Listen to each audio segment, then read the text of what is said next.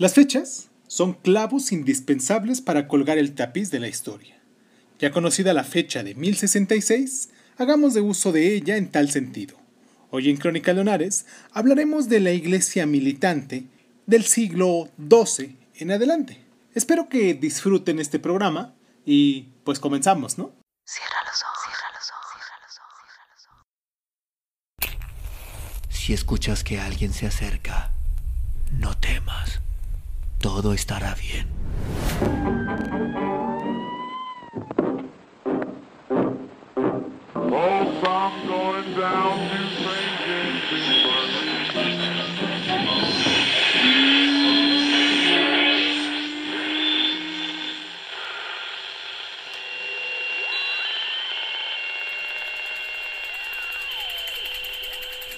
Estás escuchando, Crónica, Crónica, Crónica el lugar, el lugar donde, donde, donde tus oídos. Bienvenido. Ningún edificio completo ha sobrevivido en Inglaterra del periodo sajón, y existen muy pocas iglesias de la época anterior en otras partes de Europa. Pero los normandos, que desembarcaron en Inglaterra, llevaron consigo un estilo arquitectónico ya desarrollado, que se conformó en Normandía y en otros lugares durante su generación. Los obispos y los nobles, que eran los nuevos señores feudales de Inglaterra, empezaron pronto a ejercer su poder fundando abadías y monasterios. El estilo en el que se erigieron estas construcciones se conoce con el nombre del estilo normando en Inglaterra y estilo romántico en el continente. Floreció durante más de un siglo después de la invasión normanda. Vamos a hacer una pequeña pausa aquí en este momento. Les recuerdo nuestras redes sociales como Crónica Lunares de Zoom, que nos encuentran en casi todas las plataformas de podcast. Ahí nos pueden descargar.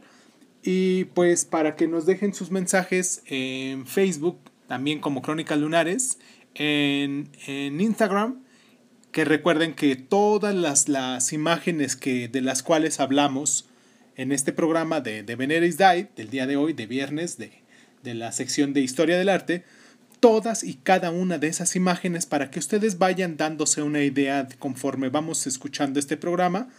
Pueden abrir en su celular, en su tableta, en, el, gadget que ustedes tengan a la mano, eh, la, página de Crónicas Lunares de Zoom en Instagram. Eh, nos pueden seguir también ahí y pues ahí vamos subiendo las imágenes todos los viernes para que ustedes las puedan este, irlas checando junto con nosotros. Vamos a hacer esta pequeña pausa y regresamos.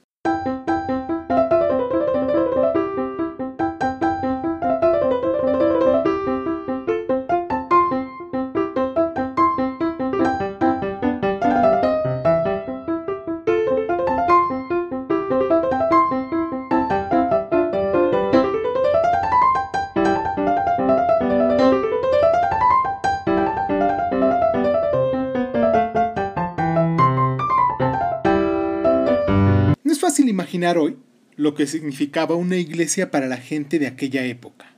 Tan solo en algunas antiguas villas de regiones agrícolas podemos vislumbrar algo de su importancia.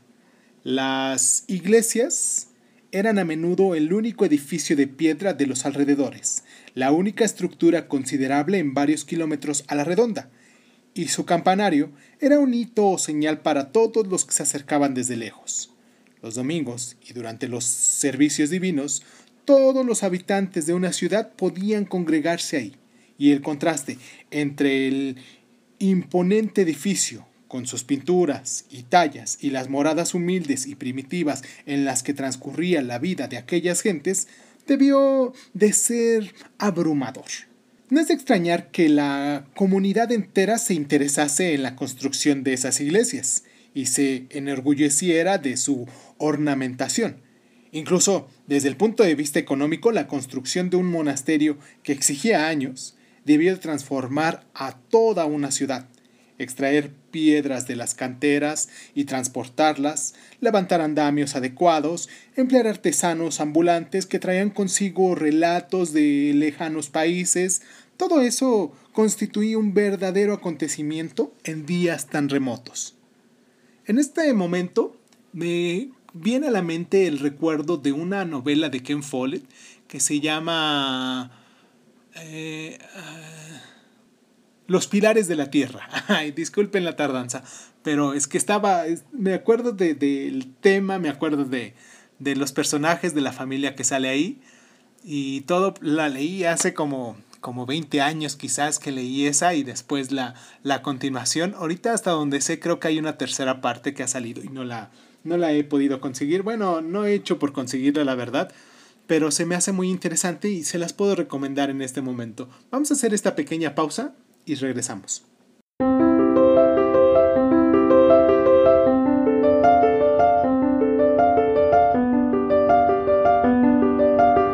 La Edad de las Tinieblas no había borrado en modo alguno de su memoria el recuerdo de las primeras iglesias, las basílicas y las formas que utilizaron los romanos en sus construcciones. La planta, generalmente, era la misma, una nave central que conducía a un ábside o coro y dos o cuatro alas laterales. A veces, este simple plano se enriquecía con cierto número de adiciones, algunos arquitectos preferían la idea de construir iglesias en forma de cruz y así agregaron lo que recibe el nombre de transepto entre el coro y la nave. La impresión general que producen estas iglesias normandas o románticas es, sin embargo, muy distinta de las de las antiguas basílicas. En las más primitivas de estas se emplearon columnas clásicas que sostenían rectas cornisas, en las iglesias románticas y normandas hallamos por lo general arcos semicirculares que descansan sobre pilares macizos. La impresión de conjunto que estas iglesias producen, tanto desde adentro como desde fuera, es de compacta solidez. Hay en ellas escasa ornamentación, incluso escasos vanos, pero sí firmes y continuas paredes y torres, que nos recuerdan las fortalezas medievales. Ahora podemos ver la ilustración 111. Recuerden, están todas y cada una de estas ilustraciones de las que haremos mención y hemos hecho mención en todos los programas anteriores en nuestra página de Crónicas Lunares en Instagram. Estos poderosos y casi retadores cúmulos de piedra erigidos por la iglesia en tierras de campesinos y guerreros que acababan de emanciparse de la forma de la vida que habían odiado, parecen expresar la idea misma de la iglesia militante. Esto es, la idea de que aquí, en la tierra, la misión de la iglesia es combatir las fuerzas obscuras hasta que la hora del triunfo suene en el día del juicio final. Ahora, observemos la ilustración 112. Hubo un problema relacionado con la construcción de las iglesias que preocupó a todos los buenos arquitectos fue la tarea de dar a esos impresionantes edificios de piedra el digno remate de un techo también pétreo. Los techos de madera, que habían sido los usuales en las basílicas, carecían de dignidad y eran peligrosos por incendiarse fácilmente. El arte romano de abovedar tan espaciosas construcciones requeriría gran cantidad de conocimientos técnicos y de cálculos que, en parte, se habían perdido. Por ello, en los siglos XI y XII se convirtieron en un periodo de experimentos incesantes. No era asunto de poca monta cubrir todo el vano de la nave principal con una bóveda. La solución más sencilla parece que consistió en salvar la distancia a modo de puente sobre un río.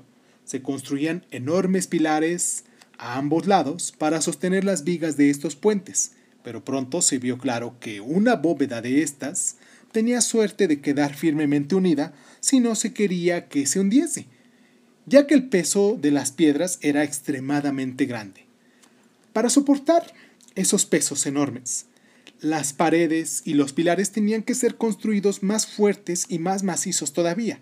Se necesitaban grandes masas de piedra para esas primitivas bóvedas de túnel o de cañón. Por ello, los arquitectos normandos comenzaron a intentar otro sistema, vieron que realmente no era necesario hacer tal pesado todo el techo, pues bastaba con tener un cierto número de sólidas vigas que cubriesen la distancia para llenar luego los intersticios con materiales más ligeros. Se advirtió que el mejor método para proceder así era extender las vigas o nervios cruzados entre los pilares, rellenando después los intersticios triangulares resultantes. Esta idea, que prontamente revolucionaría los sistemas de edificación, puede ser seguida retrocediendo hasta la Catedral Normanda de Durham. Y ahora observemos la ilustración 114. Aunque el arquitecto que planteó la primera bóveda con nervios para su sólido recinto interior, observemos la ilustración 113. Apenas se dio cuenta de sus posibilidades técnicas. Donde se empezaron a decorar las iglesias con estructuras fue en Francia. La palabra actual decorar es un tanto engañosa. Todo cuanto perteneciera a la iglesia tenía su función específica y debía responder a una idea concreta relacionada con el adoctrinamiento de la fe. El pórtico de finales del siglo XII de la iglesia de Saint-Trophin de Arles, en el sur de Francia, es uno de los ejemplos más complejos de este estilo. Veamos la ilustración 115. Su forma recuerda el principio del arco del triunfo romano. Vayamos a la ilustración 74. El cima del dintel, llamado tímpano, ahora observemos la ilustración 116. Muestra a Cristo en gloria, rodeado de los símbolos de los cuatro evangelistas. Estos símbolos, el león para San Marcos, el ángel para San Mateo, el toro para San Lucas y el águila para San Juan, proceden de la Biblia. En el Antiguo Testamento leemos la división de Ezequiel 1, 12, en la que se describe el trono de Dios sostenido por cuatro criaturas con la cabeza de un hombre, un león, un toro y un águila. Los teólogos cristianos creyeron que ese pasaje se refería a los cuatro evangelistas y que una visión semejante era oportuna a la entrada de una iglesia. En la parte baja del dintel vemos doce figuras sentadas los doce apóstoles, y podemos distinguir a la izquierda de Cristo una hilera de personajes desnudos y encadenados. Son los que han perdido sus almas y son conducidos al infierno. A la derecha de Cristo vemos a los bienaventurados, con el rostro vuelto hacia Él, en glorificación eterna. Debajo están las rígidas figuras de los santos, cada uno de ellos señalando por su emblema, recordando a los fieles que pueden ser sus intercesores cuando sus almas se encuentren delante del último juez. De este modo, las enseñanzas de la Iglesia acerca del destino final de las vidas humanas, aquí abajo, tomaban cuerpo en esas estructuras sobre el pórtico de una iglesia. Esas imágenes vivían en el espíritu de las gentes con mayor intensidad que las palabras del sermón pronunciado por el cura. El poeta francés de finales de la Edad Media, François Villon, ha descrito este efecto en sus emotivos versos que escribió pensando en su madre, y dice así, Soy una mujer, vieja y pobre, ignorante de todo. No puedo leer. En la iglesia de mi pueblo me muestran un paraíso pintado, con arpas, y un infierno en el que hierven las almas de los condenados. Uno me alegra, el otro me horroriza. No debemos esperar que tales estructuras parezcan tan naturales, ágiles y graciosas como las obras clásicas. Son más intensas por su maciza solemnidad. Es mucho más fácil saber de un golpe de vista que representan, y se ajustan mucho mejor a la grandiosidad del edificio. En el interior de la iglesia, cada detalle era cuidadosamente estudiado en relación con su mensaje y su sentido. La ilustración 117 representa un candelabro hecho para la catedral de Grosseter hacia el año 1110. Los monstruos y dragones entrelazados que se componen nos recuerdan las obras de la Edad de las Tinieblas. Vamos a ver la ilustración 101 y 103. Pero ahora se confiere un sentido más definido a estas formas misteriosas. Una inscripción latina en torno a su remate dice aproximadamente, Este portador de luz es obra de la virtud, con su brillo predica la doctrina, para que el hombre no se entenebrezca en su vicio. Y en efecto, Cuando penetramos con nuestros ojos en la selva de extrañas criaturas, no solo encontramos otra vez en la protuberancia del centro los símbolos de los evangelistas que representan la doctrina, sino también figuras de hombres desnudos, como Laoconte y sus hijos. Regresemos a la ilustración 69. Son asaltados por monstruos y serpientes, pero su lucha no es desesperanzada. La luz que brilla en las sombras puede hacerles triunfar sobre los poderes maléficos. La pila bautismal de una iglesia de Leija, en Bélgica, labrada hacia 1113, nos proporciona otro ejemplo de la intervención de los teólogos aconsejado por los artistas. Veamos la ilustración 118. Es de bronce y tiene la parte central un relieve con el bautismo de Cristo, el tema más adecuado para una pila bautismal. Contiene inscripciones latinas que explican el sentido de cada figura. Por ejemplo, leemos ángeles ministrantes, ministros angélicos, sobre las dos figuras que aguardan en la orilla del río Jordán para recibir a Cristo. Pero no solamente estas inscripciones subrayan la importancia conferida a la significación de cada detalle. También al conjunto de la pila se le ha dado un sentido semejante. Ni siquiera los toros sobre los que descansan están ahí simplemente con fines ornamentales o decorativos. Leemos en la Biblia, Crónicas 2, 4, cómo el rey Salomón contrató a un hábil artesano en Tiro, en Fenicia, experto en la fundición de bronce. Entre las diferentes cosas que le encargó destinadas al templo de Jerusalén, la Biblia describe. Hizo el mar de metal fundido, de diez codos de borde a borde. Era enteramente redondo. Se apoyaba sobre doce bueyes, tres mirando al norte, tres mirando al oeste, tres mirando al sur y tres mirando al este. El mar estaba sobre ellos, quedando sus partes traseras hacia el interior. Este modo fue sagrado, por consiguiente, que el artista de Leija, que también era un gran experto en la fundición, se vio obligado a tener presente dos mil años o más después de la época de Salomón. Las formas empleadas por el artista para las imágenes de Cristo, los ángeles y San Juan el Bautista parecen más naturales y al propio tiempo más serenas y majestuosas que las puertas de bronce de la Catedral de Hildesheim, en la ilustración 108. Recordemos que en el siglo XII es el de las cruzadas. Existía, por tanto, un contacto mayor que antes con las del arte bizantino, y muchos artistas de este siglo trataron de imitar y emular las majestuosas imágenes sagradas de la Iglesia de Oriente. Ahora veamos la ilustración 88 y 89.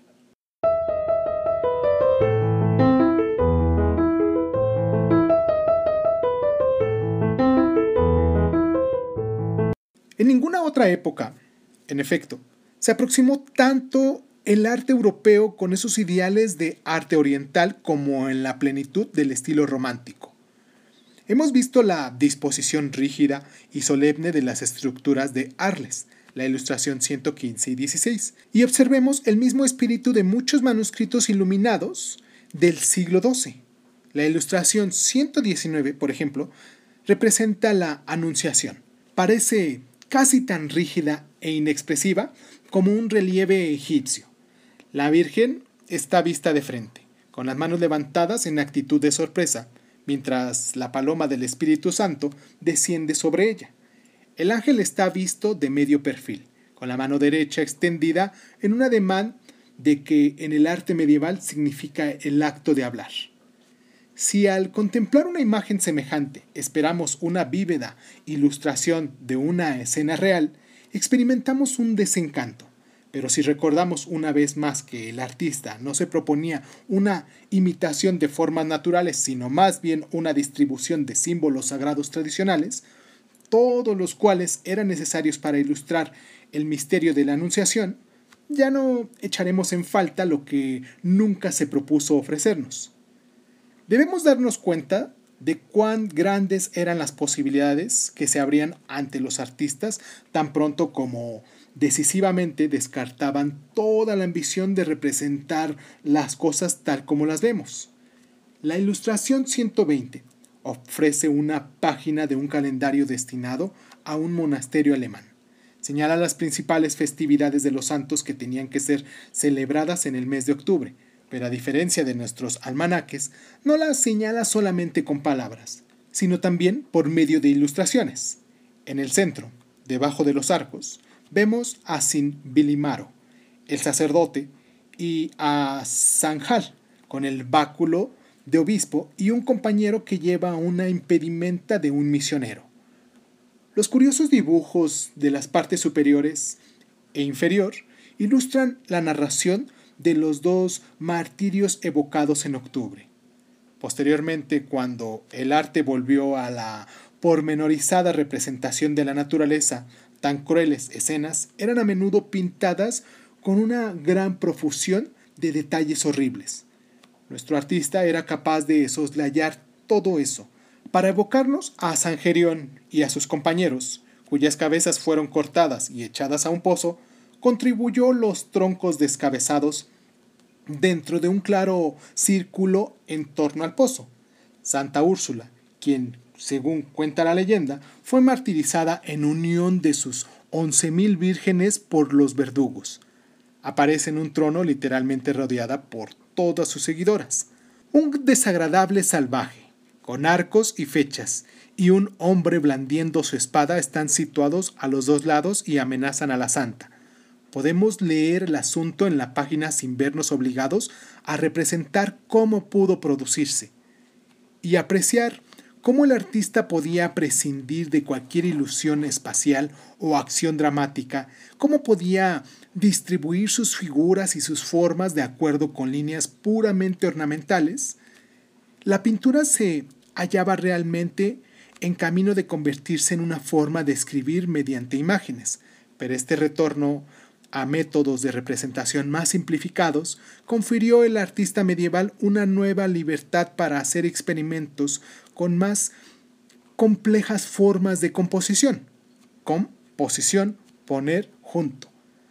Todos estos métodos, las enseñanzas de la Iglesia, no habrían podido ser traducidas nunca a formas visibles.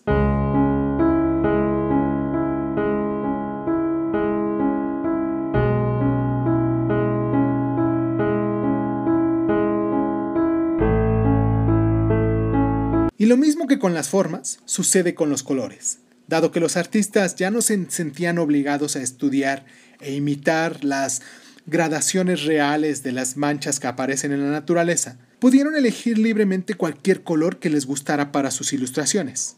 El oro brillante y los luminosos azules de sus obras de orfebrería, los colores intensos de sus libros iluminados, el rojo encendido y los verdes profundos de sus vidrieras, podemos ver la ilustración 121, muestran que esos maestros hicieron buen uso de su independización de la naturaleza. Verse libres de la necesidad de imitar el mundo de las cosas visibles fue lo que les permitió transmitir la idea de lo sobrenatural. Y ahora, a partir de aquí nos damos cuenta de todo lo que ha cambiado, cómo fue la transformación. Primero, en el concepto de las imágenes que se fueron reestructurando con el tiempo, creando a lo mejor ciertos sentidos de dolor o de amenaza, por decirlo de algún modo, para las sociedades a lo mejor que no sabían leer, que no sabían, que no conocían el latín, porque era la, la forma como se comunicaban en ese entonces este, los mensajes de la iglesia en latín, y pues por medio de imágenes se dejaban ahí vivos los recuerdos o las amenazas o los, las esperanzas que se pudiesen llegar a tener según desde el punto en el que se observe, ¿no? Eh, espero que con los programas anteriores, más este programa que hemos estado haciendo, llevemos una línea de conocimiento en esto que vamos avanzando, porque ahorita hablamos de la arquitectura y de las pinturas que se hicieron dentro de esas catedrales, y pues hay muchísimos, muchísimos libros que hablan sobre lo mismo, pero yo les puedo recomendar un libro que se llama este, Las catedrales de... de mm, ay, no recuerdo ahorita. Pero les voy a dejar aquí en los, en los, en los mensajes el libro, el nombre del libro, con su autor.